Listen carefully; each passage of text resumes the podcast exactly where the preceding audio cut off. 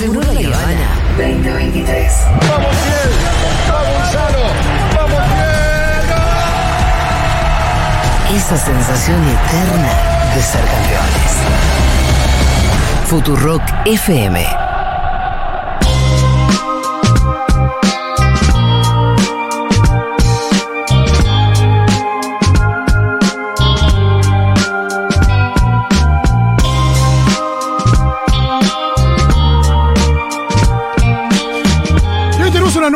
Entrega de esta serie maravillosa sobre la historia del AMPA, AMPA. Argentina. Ar- ¿Argentina o argentino? AMPA, AMPA en Argentina. Argentina, la historia argentina, la historia del AMPA argentino.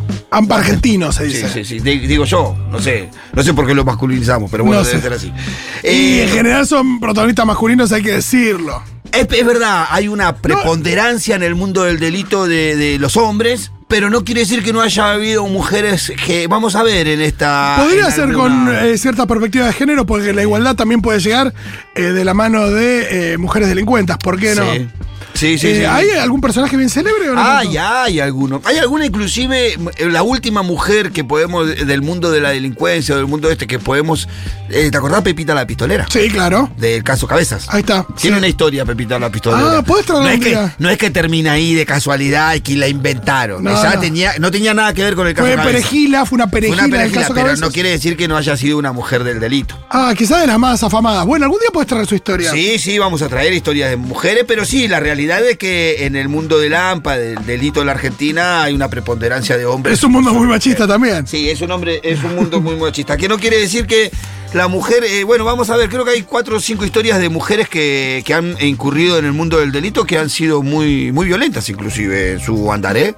Interesante. Vamos bueno, a- pero hoy tenemos quizás a la organización criminal más grande que ha dado nuestro país, ¿no? Sí, mira, en la Argentina se, hay una frase que se acuñó hace mucho tiempo que tiene que ver con una que decía en la Argentina no hay mafias, porque la mafia es la policía.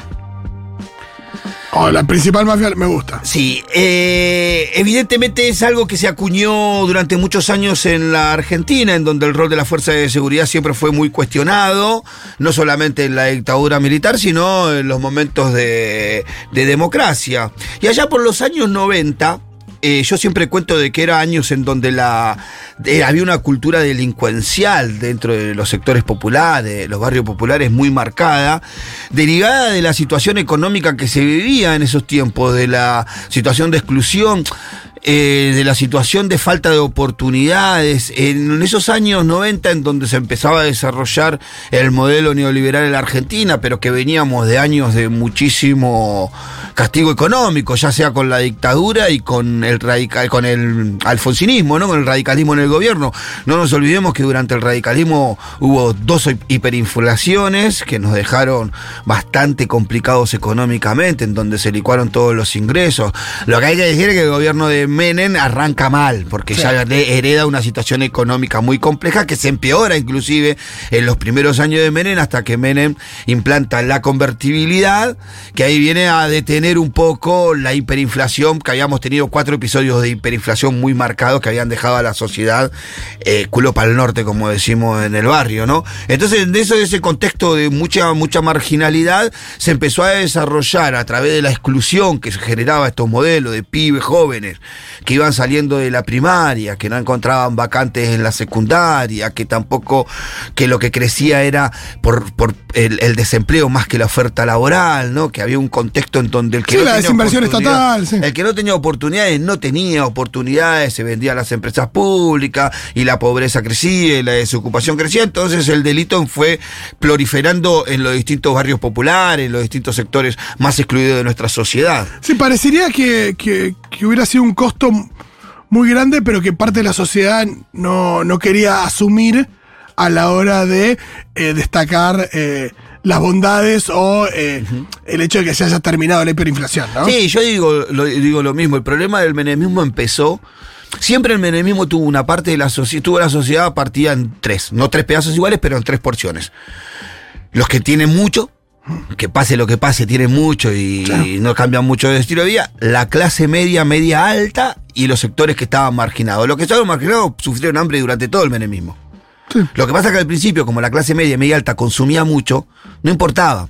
El problema vino cuando la clase media y media alta dejó de consumir tanto, cuando ya le empezó el ajuste por ello, cuando la situación económica se empezó a trasladar a la clase media, en donde empezó a desbalancearse. Sí, a partir del año el- 97, claro, la esfera de poder del, del menemismo y termina con el estallido en el 2001, la experiencia neoliberal, la confiscación de los de los eh, ahorros de la gente, ¿no? Pero bueno, durante este proceso se iba generando muchísima delincuencia en los barrios y claro, tampoco la policía escapaba a esta situación de eh, crisis económica. Tampoco los policías, sé que hay que decir la verdad, tampoco los policías nunca en la Argentina cobraron sueldos eh, dignos, diría yo. Siempre para, para la tarea que cumplen. Sí, sí. Para la tarea que cumplen, que es proteger a la sociedad. No, que está en riesgo su vida, hay un montón de cosas. ahí. tienen que cobrar bien para que no estén tentados justamente eso, de caer en cualquier cosa rara, ¿no? Porque esa es la lógica de pagarle bien a funcionarios que están cerca de sectores de poder. Más con estos que están en vinculación inclusive con el narcotráfico ahora. Pero bueno, la policía también tenía esta situación y en los años 90 empezó como, si, si bien siempre fue corrupta la policía, siempre tuvo hechos de corrupción la policía en la Argentina, de sus inicios inclusive, en los años 90 se empezó a notar con muchísima más frecuencia y muchísimo más claro esta situación. Porque la policía, eh, como bien decimos al principio, eh, se convirtió en una más de las bandas delictivas de nuestro país. Empezó a funcionar de esa manera con la intención de generar recursos que pudieran darle un mejor vivir a los miembros de la policía, que veían en esos momentos también cómo el delincuente vivía inclusive mucho mejor que el policía, ¿no? Entonces ahí se empezó a desarrollar lo que se denominó muchísimos años después la maldita policía. ¿Y hasta dónde llegaban esas, como por uno habla de organización y uno no imagina que el 100% de la policía era una organización criminal, pero que es a partir de los comisarios hacia abajo, ¿cómo? Yo creo quién- que siempre hubo hechos de, de- de- de- de corrupción al principio de los noventas. Esos hechos de corrupción eran un poco desordenados, un poco de cuenta propista de cada oficial. Estaban todos como metidos. Lo que pasó algo particular en los 90 es lo que nos va a escuchar, lo va a contar acá Patam, de cómo se estructuró y cómo se hizo una estructura piramidal sobre la policía bonaerense. Estamos hablando de Patán Regendorfer, un estudioso que muchísimo sobre el tema. Siempre fue una asociación ilícita que hizo de la recaudación su sistema de sobrevivencia. Esa forma de recaudación adquiere un sesgo empresarial, porque se establece la directiva que cada dependencia policial tenían que recaudar 30 mil dólares por mes. La mitad se repartía entre el comisario y su comisario y la patota de calle, que es la que recauda, y 15 mil subía a las regionales. En las regionales se reparte la mitad y la otra mitad sube a la jefatura. Todo eso se tenía que hacer eh, irrestricta, y- sin excepción, los días 5 de cada mes. Era una empresa. A ver, de esa manera se empieza como a estructurar la fuerza policial, a ordenar la corrupción. Sí, y la recaudación, históricamente, si no, si no entiendo mal, eh, decime vos, pero venía por el lado del juego clandestino, Del juego, la del trabajo sexual o prostitución. Todos los rubros, los, los tradicionales, el narcotráfico, el juego clandestino. Pero eso históricamente, y en un momento se suma el narcotráfico, porque históricamente decía que, que como también se, a veces se... Sí, no, se- pero ya en, en la maldita policía, ya el narcotráfico, sí, porque no te- no- después vamos a hablar, porque te acordás del operativo Café Blanco, Sí. donde la policía eh, declaró que incautó una tonelada, pero los narcotraficantes hablaban de dos toneladas. Sí, esos años 93, 94, ya estaba el narcotráfico ahí. No, era el juego clandestino, la prostitución, el narcotráfico, pero también estaba el robo y venta de automotores, Sí. los secuestros extorsivos. Sí. La policía hacía secuestros extorsivos. Estaba la, el negocio que se había armado sobre los que tenían pedido de captura, que eran delincuentes que por ahí tenían algún recurso. La policía los, los encontraba y no le avisaba al juez que lo había encontrado, le pedía plata. Es lo que vos decías que es muy caro estar eh, prófugo. Prófugo, en es país. carísimo estar prófugo. Tenía una tarifa, el arreglo de un homicidio en estos años con la policía. Vos podías, po- eh, comúnmente para que una causa por homicidio no avanzara, te salía 10 mil dólares en esos años. Había, se arreglaban los eh, reconocimientos para que salieran negativos. Ah, las ruedas de reconocimiento Las ruedas de para- reconocimiento se arreglaban para que salieran negativos. Eh, personas que eran detenidas, delincuentes que eran detenidos infraganti, o sea, en el hecho mismo, comúnmente se quedaba la policía con, con sus recursos. Es una de las denuncias que hizo la superbanda en el último juicio que tuvo, que dijo, mirá, nosotros la relación que teníamos con la policía es que muchas veces nos entregaba datos nosotros robábamos y nos venía y nos sacaba lo robado, o muchas veces nos sacaba lo robado de hechos que no habíamos, que no habíamos recibido el dato por ellos mismos. Y lo que hacían era secuestrarnos a uno de nosotros y extorsionar al resto para que nosotros paguemos la plata que nos habíamos llevado si no íbamos todos presos. Claro. Entonces era el sistema de que se, que se había montado en la policía. En la policía bonaerense. Es, que- es- esto- perdón, es muy voraz, porque hay una cosa donde empezás a decir toda esta fuente de recursos, que son, imagino, muy importantes, pero después tenés desde también eh, la coima que se le pide a un tipo que se pasó un semáforo en rojo, eh, lo que le piden a eh, un local por, por nada, por cierta custodia o pasar. Claro. Digo, es increíble cómo hay una cosa de, de mucha, de, de mucha, muy angurrienta también. de- Sí, y, y igual ahora los adicionales están como un poco blanqueados. Un supermercado, por ejemplo, puede contratar a un policía fuera de horario de, Claro. de servicio para hacer custodia de su coso. Que eso está mal, porque el policía lo hace porque no le alcanza su sueldo. Sí, sí. Eso está mal. ¿Qué es lo mismo pasa con los operativos de la- Es un tipo que está entre los tiros, está entre las balas. Con ocho horas es suficiente para que después salir de ahí y pegarse cuatro horas más eh, poniendo el pecho por un supermercado. Sí, y ¿no? cuando las cosas pasan a ser un negocio para la policía, todo se complica. Lo mismo en los operativos en los partidos de fútbol. Claro. Que vos decís, bueno, eh, ¿de qué, cuál es la manera más piola para erradicar la violencia en el fútbol? No sé, sí, pagando operativos imposibles a eh, policías que de por sí ganan poco, Claro. pero que al final es una fuente de ingresos muy importante, entonces hay que sostener esos operativos enormes eh, cuando no hay público visitante y a veces decís, che, ¿y esto por, todo por una barra de 100 tipos? Bueno, la policía bonaerense eh, tenía bastantes problemas, venía con una serie de denuncias, con todo esto empezándose a notar y Dualde estaba un poco preocupado y así nos contaba. una reestructuración para que la gente recupere la confianza en una institución que por mucho tiempo ha admitido encubrimiento para acciones ilícitas desde las fuerzas. Para eso, Eduardo Dualde, que acá vemos cómo la política empieza a dar pasos cerrados continuamente. Yo creo en la legítima intención de Dualde de resolver el problema de la bonaerense, porque es el problema que lo termina volteando al final Sí. de la carrera, ¿no? Después vamos a hacer un repaso de los casos más importantes. La idea es que en el próximo capítulo podamos tener una charla con, con Patán para que él nos clarifique un poco más sobre esto. Un ida y vuelta en donde podamos tener un montón de, de seguro de material que tiene y de conocimiento que él tiene de esta época y para que nos dé un poco más el recuadro más claro de lo que pasó con la pol- maldita policía. Nosotros vamos a hacer un repaso bastante superficial. Dualde, para resolver el problema de la policía, eh, nombra a- como comisario general de la bonaerense a Pedro Pedro Klosick fue el comisario general de la bonaerense que más tiempo duró. Estuvo del año 90, 91 hasta el año 96, 97 creo que estuvo a cargo de la policía. Pero lo que logró eh, en realidad Dualde nombrando a, Klos- eh, como comisario general fue darle la cabeza a lo que terminó siendo la mafia. La policía, la maldita policía bonaerense, en realidad era una estructura que involucraba a toda la fuerza de la policía bonaerense, que tenía en ese momento, año 90, 48 mil funcionarios. Eh, pero que se, eh, se- se ubi- eh, que, que terminaba, que todas sus terminales eran en cuatro personas. Eh, Klosky, que era el comisario general, el famoso y conocido Chorizo Rodríguez, Que, que no tiene nombre de Sí, tanto que de no policía, sino nombre de del otro lado. Sí. O- eh, Osvaldo Seis Dedos, Ajá. eh, Jorge, eh, Jorge Rivelli, Sí. eh, y me falta uno que perdí el nombre entre todas mis anotaciones. Tengo una anotación que además de periodista, con todo el nombre medio mezclado. Eh, estos eran comisarios generales de distintos lugares de la policía bonaerense. Por ejemplo, eh, Osvaldo Seis Dedos estaba a cargo de. Estuvo en dos ocasiones, en dos distintos lugares. Estuvo a cargo de la temidísima brigada de La Matanza Sí.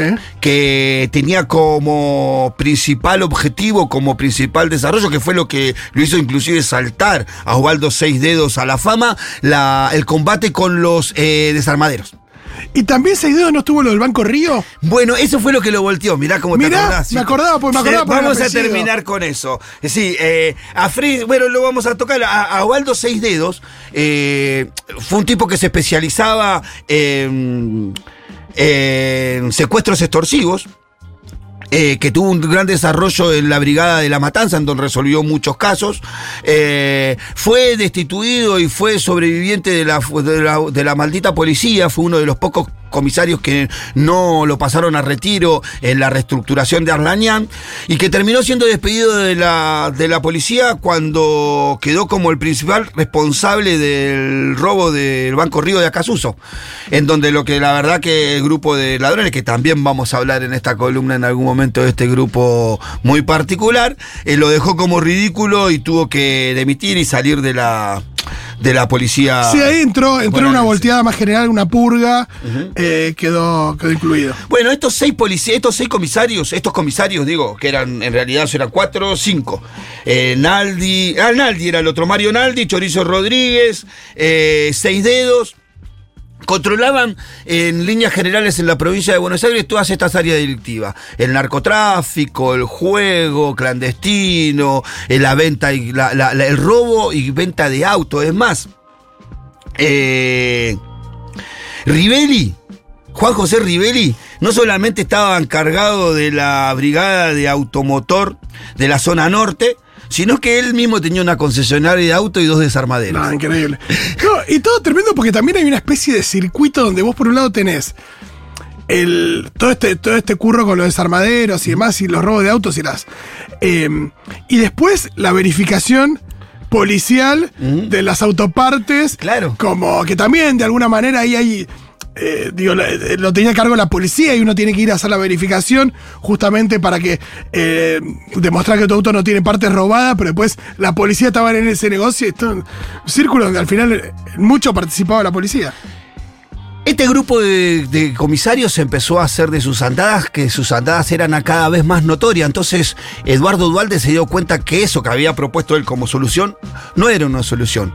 Y buscó a alguien que tenía muchísimo eh, prestigio en la justicia, que había sido parte de ¿Puedo la adivinar? junta, sí, de la junta que condenó a la, de los jueces que condenaron a la junta eh, militar de la última dictadura. León Carlos Arlañán. León Carlos Arlañán Sí. y decía esto de su tarea en la bonaerense. El motivo central de esa conversación fue el grave estado de deterioro que presentaba la institución en sí, la cantidad de, de delitos graves, una suerte de desmanejo, falta de control para ponerle coto al tema o revertir el fenómeno. Le dije que lo que correspondía que hiciese era, en primer lugar, intervenir la policía de la provincia, y con esto significa hacer desaparecer la estructura que la gobernaba y cómo funcionaba para dar paso a otra institución moderna y, saneada. Los hechos más eh, graves eran delitos eh, graves contra la propiedad producidos por policías, extorsiones, secuestros extorsivos, narcotráfico, la conformación de bandas mixtas policiales con sujetos de- de- delincuentes, un cuadro decepcionante que generaba una expectativa más vale sombría que auspiciosa. Que la maldita policía no eran cuatro tipos malos, capaces de las peores cosas, y por debajo de ellos existía una policía normal y conformada en un Estado de Derecho. No era así. El fenómeno de la maldita policía estaba representado en grandes trazos por un número enorme de policías, un número más que significativo. Personas tales como el Chorizo Rodríguez, Naldi, tal vez Rivelli, eh, bueno, varios otros, salieron precisamente en esas circunstancias con motivo de la intervención y en poco tiempo se empezó a hacer esta intervención, empezó a producir los resultados de cambios.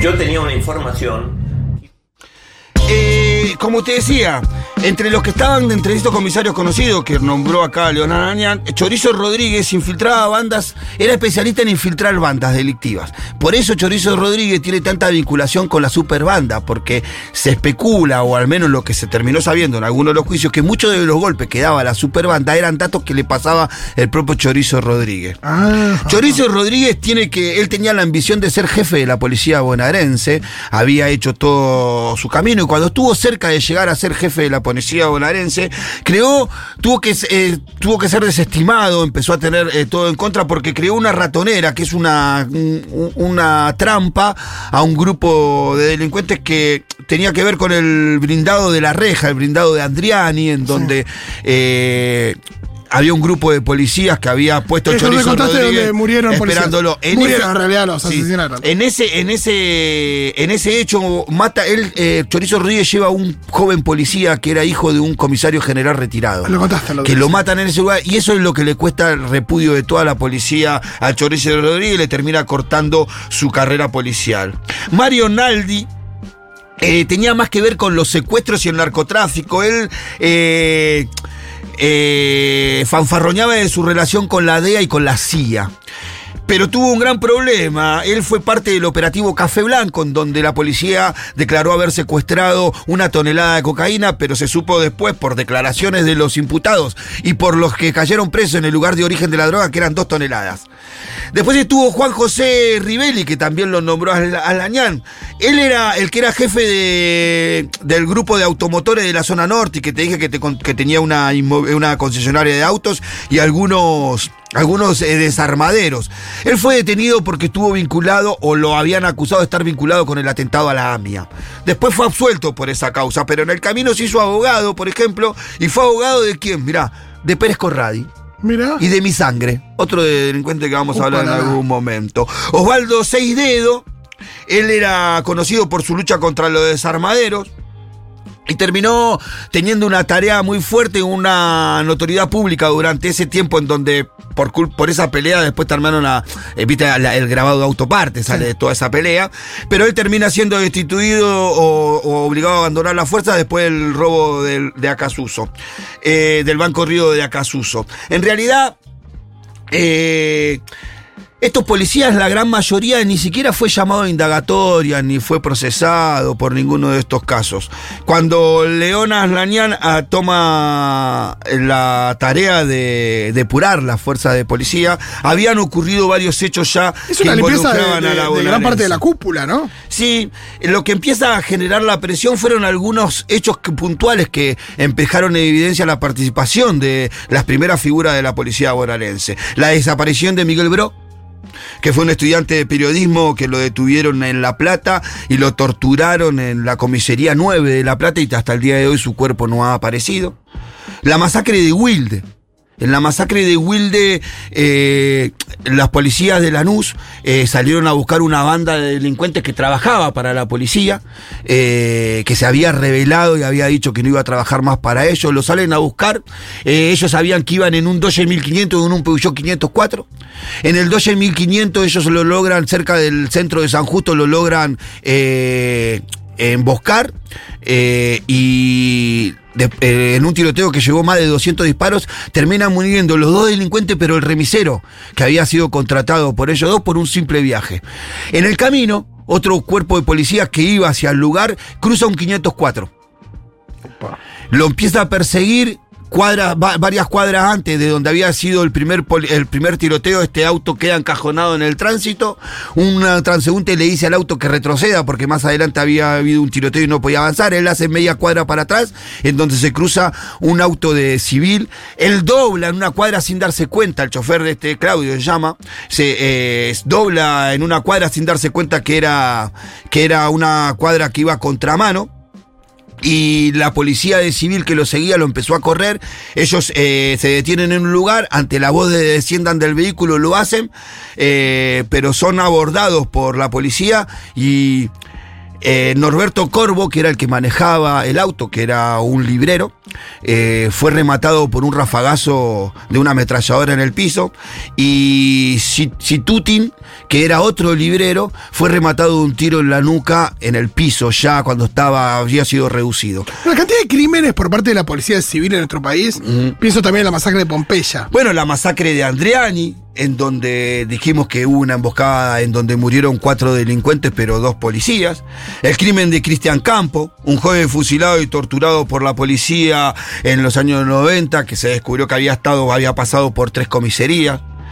Hasta un caso que hizo que fuera la gota que rebalsó el vaso de la maldita policía y fue que puso todos los focos. Que inclusive generó la tapa, porque el título de Maldita Policía sale de una tapa que generó Noticias, la revista Noticias. A vos te va a interesar. ¿Saben qué se basó el editor de la, de la revista Noticias? En una película que se llamó Maldito Policía, que De la Abel dirigió Ferrara. Abel Ferrara. Sí, claro. Claro, eh, de ahí sacaron los editores el título de la maldita policía y lo, y lo, y lo pusieron en una tapa. ¿Y sabes cuándo fue? Después del caso José Luis Cabezas. En donde lo que primero hizo la policía es tratar de desvincular a la policía, que, na- que, no, que de policía bonaerense, como que no había tenido nada que ver, y al final habían sido policías los que habían matado a Sí, José claramente Luis eh, Noticias tiene una, una cuestión personal, de alguna manera, con, Ahí- con la bonaerense. Ahí Noticias saca eh, la, la nota en la revista con el título, con la foto de, del comisario que- general Klosik y abajo el título, la leyenda de La maldita policía. Y así un relato tiempos- de uno piensa ahora en la revista Noticias, pero eran tiempos de, de una revista Noticias que. que, yo- que mm, nada, que, que era medio punta de lanza en, en varias cuestiones respecto de, de marcar la frivolidad del menemismo también y- Eso. y, cuestiones concretas respecto de la policía. Algunos de ellos hicieron declaraciones sobre estos hechos eh, horrorosos que fuimos de- eh, relatando, como el Chorizo Rodríguez en cuanto a la ratonera del blindado de Andriani. Mirá lo que dice. Yo tenía una información iban a robar un banco o un blindado. Ahí había un mini banco en Andriani, le pusimos dos patrulleros del comando de patrulla, los cuales resultaron heridos los, el personal, tres hombres del comando Avellaneda. Y bueno, lo que nunca espera se produce, porque uno no está en la cabeza de los delincuentes. Y ahí mueren dos policías y siete delincuentes. Sigo llorando a los policías y a los delincuentes que lo llore la familia. Bueno, estas fueron las explicaciones que dio Chorizo Rodríguez en cuanto al operativo que él creó. Lo que no dice Chorizo Rodríguez es que el dato lo filtró él, que él hizo mal el operativo, porque si vos filtrás un dato para hacer una emboscada a delincuente no se te pueden morir dos policías. Eh, la verdad, evidentemente hiciste el operativo mal. Aparte las imágenes son eh, desagradables porque era un día de mucha lluvia y los medios llegaron a la mañana temprano y vos ves en las imágenes cómo los cadáveres flotan en el agua porque la calle se inundó. Una cosa de Ah, loco, una cosa espantosa. Eh, otro de los policías que hizo declaraciones, eh, creo que el policía más orgulloso inclusive, quien reivindica su accionar, fue Naldi. Y hace estas declaraciones, escucha. Yo vivo, claro, diferente a otros tal vez, por la manera de vivir. Pero lo mío está todo blanco. Y me fui de la policía cuando me tuve que ir. No esperé. Eh, me fui porque ya venían los cambios, Arranián y todo lo demás. Que hicieron un desastre cuando hicieron todos los cambios. Pueden decir lo que quieran de mí. Yo no tengo una causa. Y ando por la calle solo. ¿Me entendés? Y mi tipo de vida fue siempre igual. Entonces vivo de una manera determinada. El este Naldi fue el que tuvo que ver con el operativo Café Blanco, en donde desapareció una tonelada de cocaína. La Eh, Como declaración. decía la renga, eh, prenden fuego y no queman nada. Claro. Y Viste que él, él le habla, él dice, bueno, la- eh, tengo una mi mujer que es profesional y le va muy bien. La declaración de todos estos tipos, tanto de Seis Dedos, como de Rivelli, como de Naldi, como de Rodríguez, eh, todos estos comisarios declaran lo mismo, que la guita de las mujeres. Todos dicen exactamente lo mismo. El único que pagó algún tiempo de prisión fue Rivelli, pero ningún, por ninguna de las causas de la maldita policía. Por estar vinculado con el caso AMIA y después ser absuelto de esa causa. El resto nunca ni siquiera eh, fue llamado a indagatoria. Los contactos políticos de la época, los contactos eh, sí. judiciales de la época, los contactos con el poder de la época. Tengamos en cuenta que la maldita policía termina vinculado con el empresario más importante del país de esos tiempos, que ya verán en la muerte de un periodista. Mirá si no tendrá vínculos la maldita policía. Hizo que ninguno de todos estos delincuentes uniformados haya tenido que ni siquiera asistir a un solo juzgado, mostrando una vez más que la impunidad siempre está por parte de la fuerza de seguridad. Cuando la maldita policía desapareció, o cuando estos nombres desaparecieron de la policía bonaerense, Rivelli, Nardilli, Rodríguez y los demás, eh, lejos estuvo de haber desaparecido la corrupción en la policía bonaerense. La policía bonaerense lamentablemente sigue siendo corrupta, todavía hay casos que no están esclarecidos como el de Luciano Arruga y de un montón de intervenciones de la fuerza de seguridad, como la masacre de Lobo y un montón de cosas que muestran que la policía, si bien ha cambiado nombres, no ha cambiado su manera de operar. Además, bueno, queda clarísimo, pero cuando hablas de la Garza Sosa o del Gordo Valor, nadie les pagaba eh, para cuidarnos. No, eh, Claro. y, y sus negocios eran eh, privados de alguna manera. Pero bueno, la explicación de que en la Argentina, según el mundo del AMPA, no haya mafias es porque la mafia es la propia policía.